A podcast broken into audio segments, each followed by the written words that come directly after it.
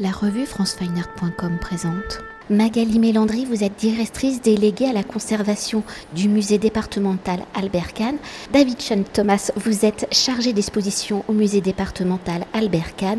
Jean-Marc Hoffman, vous êtes adjoint au conservateur de la galerie des moulages de la Cité d'architecture et du patrimoine et vous êtes donc commissaire de l'exposition Paris 1910-1937, promenade dans les collections Albert Kahn présentée à la Cité de l'Architecture et du Patrimoine.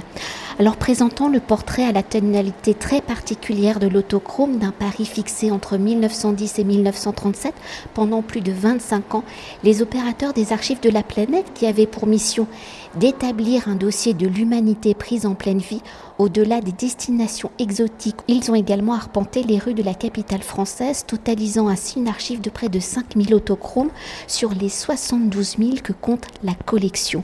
Alors avant de découvrir le Paris des années 1910 à 1937, où les archives de la planète permettent de découvrir les visages de Paris, de sa dimension patrimoniale à sa transformation en une métropole moderne, peut-on revenir sur l'origine de cette mission philanthropique où à partir de 1909, Albert Kahn, banquier, va consacrer sa vie et sa fortune pour la réalisation d'un inventaire visuel universel destiné, je le rappelle, à fixer une fois pour toutes les aspects des pratiques et des modes de l'activité humaine dont la disparition fatale n'est plus qu'une question de temps. Alors pour cela, Albert Kahn, avec la collaboration de Jean Brune, qui sera le directeur scientifique du projet à partir de 1912, il va missionner pour une durée de près de 30 ans une douzaine d'opérateurs qui vont donc capturer dans une cinquantaine de pays le monde en pleine mutation, totalisant, je le rappelle, 72 000 autochromes, 4 000 stéroscopies et 180 000 mètres de pellicule cinéma. Alors en 1909, à bientôt 50 ans, quelles sont les circonstances qui vont amener Albert Kahn à fonder les archives de la planète? Pourquoi veut-il documenter, fixer l'état du monde? Et pour cela, malgré les contraintes techniques de l'autochrome, pourquoi va-t-il choisir ce nouveau procédé photographique inventé en 1903 par les frères Lumière et commercialisé en 1907 Albert Kahn euh, est un homme d'action. Euh, vous nous parlez aujourd'hui des archives de la planète, mais ce projet s'inscrit dans un ensemble d'initiatives euh, qu'initie Albert Kahn dès la fin du 19e siècle en finançant des bourses à des, de jeunes agrégés pour voyager autour du monde, à travers le monde et, découvrir, sortir de la culture livresque pour se confronter à l'altérité et à, la différenciation culturelle. il va créer euh, des revues de presse pour euh, euh, éduquer, informer l'élite de son temps. il va œuvrer en faveur du progrès social, de la santé, en créant des, centres de médecine de prévention dans le cadre universitaire. Vous voyez qu'il y a une, en fait une, une multitude d'entreprises d'ordre philanthropique que, que souhaite, qu'a développé Albert Kahn tout au long de, tout au long de sa vie, tout étant voué à euh, notamment euh, euh, documenter, porter à connaissance les différentes caractéristiques culturelles des civilisations du monde, du monde, entier dans le cadre des archives de la planète et aussi d'un progrès, une volonté de diriger son action aussi vers un progrès social, tout cela convergent vers aussi une dimension très pacifiste qui l'anime. il a été marqué lui-même par la guerre de 1870 et par la Première Guerre mondiale également. Et il a euh, ce, souhait véritablement de, de développer cette connaissance, de la transmettre, euh, d'agir aussi sur le monde en s'adressant plus particulièrement euh, aux élites euh, de la planète. Il vous l'avait dit, il est conscient lui-même à voyager à travers le monde dès la fin du 19e siècle pour ses affaires essentiellement. Il a, compris, il a senti ce qui se passait, ces moments de basculement qui, qui, se, qui se déroulaient là, à la charnière entre le 19e et le 20e siècle. Et il a le souhait de garder la mémoire de ça pour la transmettre aux générations futures. Euh, pour aussi comme une base documentaire de réflexion euh, sur le monde. A aussi, c'est quelqu'un qui est très qui a énormément d'appétence pour la connaissance, l'éducation. Lui-même euh, poursuit son éducation à son arrivée à 16 ans à Paris auprès du philosophe Henri Bergson. vous voyez que c'est une, démarche à la fois très personnelle et en même temps un vrai projet de vision du monde et de compréhension du monde qu'il qu'il souhaite développer. Alors le choix, dans le cadre des archives de la planète, il a fait cette première expérience de l'image, de l'enregistrement par l'image, dans le cadre d'un de, ces tours du monde qu'il réalise en 1908-1909 où il va former en fait son, chauffeur euh, à la photographie en, vue stéréoscopique, en prise de vue stéréoscopique. Euh, et euh, Albert Dutertre va accompagner le voyage par ces instantanés de vie à bord, de vision, de découverte, avec son œil finalement très néophyte, hein, et va aussi également filmer euh, certaines, séquences du voyage et accompagner cela d'un journal qui nous est, qui un, un fonds aujourd'hui très précieux dans la collection. De retour, il découvre à Paris euh, la couleur, le procédé autochrome, qui est une véritable nouveauté euh, en, ce, en, ce, début de XXe siècle, travaillé et créé avec un brevet déposé donc, par les Frères Lumière en 1903. Et euh, Albert Kahn le découvre dans le cadre de projections qui se déroulent à Paris, qui sont animées par un voyageur euh, photographe qui utilise l'autochrome, qui est Jules Gervais Courtelmont. Et Albert Kahn va être assez fasciné par ces visions d'Orient que, Gervais Courtelmont euh, projette et accompagne de lecture de textes de Pierre Loti. Et euh, pour lui, la couleur va être le moyen d'avoir une forme d'objectivité du regard de, et de pouvoir euh, être au plus près de la réalité, même si on mesure évidemment toutes les nuances d'un regard photographique. Euh, mais en tout cas, cette technique-là est pour lui celle qui va être la technique de la vérité, entre guillemets. Et il l'associe euh, dans une idée aussi de faire une œuvre documentaire totale, une, vraiment, euh, euh, il l'associe donc au film, puisque l'autochrome est un, outil, enfin un, support, une technique photographique qui impose un, long temps de pause et qui donc empêche la prise de, de, mouvement, alors que la photographie noir et blanc, qui est déjà euh, bien développée à cette époque, permet cette instantanéité. Donc le film va venir compléter, et c'est l'articulation entre ces deux fonds qui est importante, euh, entre ces deux techniques, euh, le mouvement par le film, la, voilà, la vie, les activités, et, l'autochrome qui va saisir par la couleur la réalité du monde. Et il, il s'entoure de Jean Brune sur la direction scientifique du projet pour orienter, pour vraiment là aussi armaturer euh, scientifiquement euh, son, souhait de, porter à connaissance et de compréhension des, transformations des territoires à travers le monde. Alors pour entrer au cœur de l'exposition, je l'évoquais dans l'introduction, l'archive consacrée à Paris avec ses 5000 autochromes est la plus conséquente de la collection. Pourtant, cette archive est la moins connue et étudiée de la collection. Généralement, quand on évoque les archives de la planète, on pense au Japon, à la Chine, à la Mongolie, à l'Inde, enfin pour citer quelques pays plus exotiques. Alors dans ce paradoxe d'une couverture très importante et d'une visibilité très faible, l'exposition d'aujourd'hui nous permet de porter un regard inédit sur le Paris d'hier. Alors quels sont ces regards que les opérateurs des archives de la planète vont-ils porter sur la capitale à l'étude du fond? Quels sont les monuments, les quartiers les plus photographiés et ceux peut-être qui n'y apparaissent pas? Et pour évoquer une autre archive et regard photographique sur Paris, y a-t-il des similarités avec Eugène Adjé qui se consacre, lui, au petit métier, au vieux Paris? En analysant les près de 5000 autochromes et les 50 heures de film qui couvrent en fait Paris sur une vingtaine d'années, euh, donc il a fallu faire un choix drastique. Euh, en même temps, nous avons voulu être exhaustifs ici au sein de la Cité de l'Architecture et du Patrimoine pour euh, donc montrer ce travail d'aller-retour entre Boulogne et Paris qui couvre en, tout cas, en tout cas euh, une vision de la ville très, exhaustive, très complète, euh, mais euh, très protéiforme également. C'est-à-dire que nous avons en fait, l'exposition se découpe en deux parties. Une première partie en fait aborde un portrait de ville, donc un regard patrimonial, ce qui fait en fait l'identité de la ville à travers ses monuments les plus célèbres, mais à travers également des, sites en fait emblématiques comme la Seine ou le Vieux Paris et ainsi que les grands boulevards qui, euh, dont euh, Jean Brune attache une certaine importance. Toutefois, en fait, certains quartiers en fait, sont relativement délaissés par les opérateurs. Euh, on voit par exemple que les quartiers haussmanniens, eux, sont peu en fait, couverts par les archives de la planète.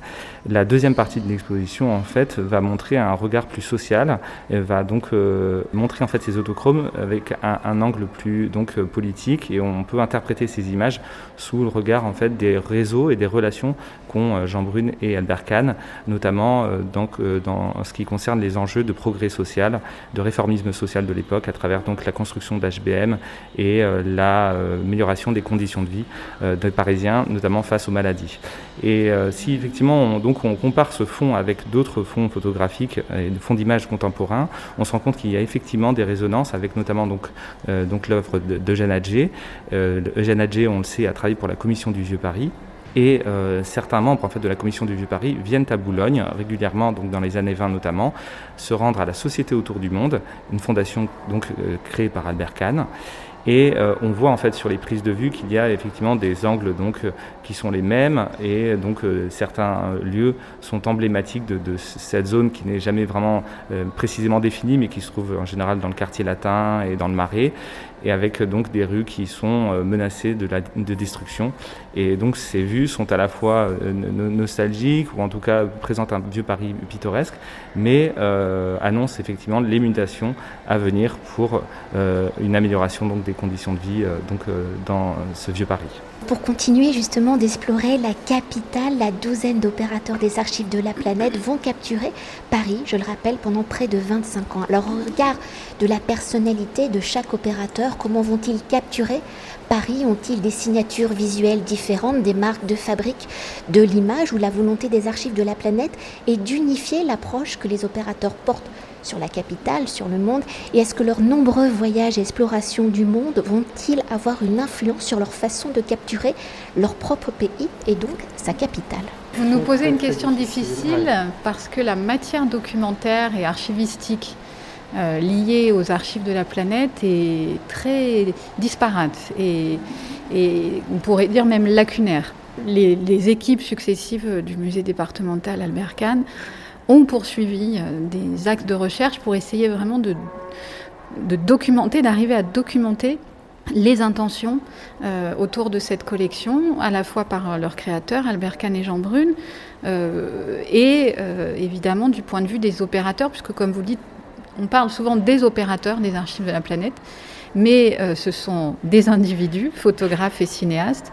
On a souhaité dans l'introduction de l'exposition euh, donner le portrait de quatre d'entre eux qui ont particulièrement euh, photographié et filmé Paris pendant ces 25 années du début du XXe siècle, qui sont à la fois Camille Sauvageau pour le film, Frédéric Gadmer, Auguste Léon et, Stéphane Passé. On a des éléments biographiques sur chacun d'eux. Ils ont évidemment des profils très différents euh, d'un Auguste Léon qui est lui photographe professionnel, qui a travaillé, qui avait un studio photo à Bordeaux et qui va, on, peut euh, voir dans ses images vraiment une, prise de, enfin un choix et une, habileté technique en termes de travail de la lumière, de cadrage, euh, à travers des reportages très toujours dans une objectivité du regard, mais qui effectivement, euh, la photographie est le produit d'une intention d'un créateur. Euh, ils ont, je pense, enfin, euh, on pense évidemment qu'il y avait une, forme de difficulté à la fois de répondre à une commande, qui était celle de Jean Brune et d'Albert Kahn, leur commande étant parfois d'ailleurs pas forcément convergente, donc il fallait répondre à des, demandes qui voilà, négocier avec ces différentes demandes dans le cadre des prises de vue à travers le monde, ou sans doute à Paris aussi, euh, et de faire œuvre aussi euh, pour, pour soi, parce qu'on a ses propres, ses propres inflexions dans, dans, le cadre des prises de vue. Donc on, on, peut et on, essaie de faire comprendre que ça n'est pas un anonymat d'image et qu'évidemment il y a ces différents photographes avec leur personnalité et leur formation. Après, c'est un, travail assez difficile sur la masse en plus des images et sur vraiment euh, la question euh, d'avoir une systématique euh, de prise de vue en termes de moyens de communication, moyens de transport, type d'activité, scène de rue. on a des typologies d'images et la collection dans sa base de données a été d'ailleurs très largement classée selon ces typologies. Et c'est vraiment un travail là de, de seconde, troisième, quatrième, cinquième approche pour euh, coupler ces intentions génériques de prise de vue avec des regards euh, de, de photographes. Donc le travail se poursuit. On est dans l'exposition, néanmoins, on a, en mettant en avant évidemment ces, quatre euh, opérateurs, on, a souhaité justement euh, faire comprendre que, ces images ont un, point de vue et une intention qui leur est propre et d'essayer de le montrer ensuite sur quelques images particulièrement sélectionnées pour cela. Ça reste un travail documentaire, malgré tout. C'est un travail documentaire, il s'agit bien de créer une archive, une archive visuelle, audiovisuelle, enfin en tous les cas plutôt visuelle en l'occurrence. Euh, mais bien évidemment, on ne peut pas omettre quand même une dimension qui est celle en fait ben, du photographe, du cinéaste, de celui en fait qui est maître finalement en fait de l'appareil et qui a le choix de capter un instant précis, euh, la lumière, euh, une scène, voilà, comme on peut le découvrir en fait dans de nombreuses autochromes de l'exposition. Et une dernière chose hein, pour conclure notre entretien, parce que le temps file et évoquer l'exposition dans sa globalité, étant consacrée à l'évolution de Paris, comment le visiteur va-t-il circuler dans l'exposition? La scénographie répond-elle à la cartographie justement de Paris? Ou sa déambulation se fait-elle à travers le temps, la chronologie des regards des opérateurs et l'exposition étant présentée à la Cité de l'Architecture et du Patrimoine, comment l'architecture de la ville y est-elle valorisée? Le, parcours qui a été créé par euh, Maciek Fischer, donc qui est notre, scénographe, en fait, Maciek, Maciek Fischer, finalement, a, œuvré comme un promeneur. Il nous emmène littéralement dans les sillons, dans les méandres en fait de la ville, euh, avec une approche que nous avons souhaité, nous commissaires en fait thématiques. Encore une fois, une exposition qui s'oriente et qui se en fait qui, euh, qui, qui, qui, fonctionne en fait selon deux axes. Un axe qui est un portrait de ville. On retrouve par exemple la présentation des grands monuments qui ont fondé en fait la capitale, ou une capitale en devenir à travers les grands monuments construits pour les expositions universelles ou pour l'exposition de 1925 des arts décoratifs, par exemple. Euh, on y découvre bien évidemment le vieux Paris, la Seine. Ce sont là enfin autant de, de scènes, des tableaux finalement de Paris qui, sont, euh, qui se développent en fait dans l'exposition. La seconde partie porte, elle, cette fois-ci, sur la question euh, de, la, transformation, la mutation en fait de la ville. Les liens avec la de l'Architecture et du Patrimoine et ses collections, en fait, étaient absolument évidents. La question, euh, la période en tous les cas euh, du début du XXe siècle est particulièrement illustrée ici dans nos collections. Euh, on s'intéresse à la question de la mutation de la ville. Euh, la Cité de l'Architecture en tant qu'opérateur pour le ministère de la Culture, en fait pour l'architecture, est amené par exemple à relayer très régulièrement les questionnements autour du Grand Paris. Ce sont des questionnements en fait qui sont toujours d'actualité et dont les prémices se situent précisément au début du XXe siècle et on l'illustre en fait nous dans l'exposition au travers par exemple ben, de la question euh, des limites, les limites de la ville, de la question également des marges avec euh, l'ancienne enceinte de Thiers par exemple, dont on montre en fait de nombreuses vues ainsi que le moment de leur euh, euh, comment dire, démantèlement pour laisser place précisément au HBM. Donc finalement, ces questions à la fois d'architecture et des questions qui sont intimement liées, qui sont des questions sociétales, on trouve, trouve tout à fait une résonance en fait à la fois dans l'exposition et au travers en fait des collections de la cité. Merci beaucoup. Merci à vous. Merci à vous surtout. Cet entretien a été réalisé par franceweiner.com.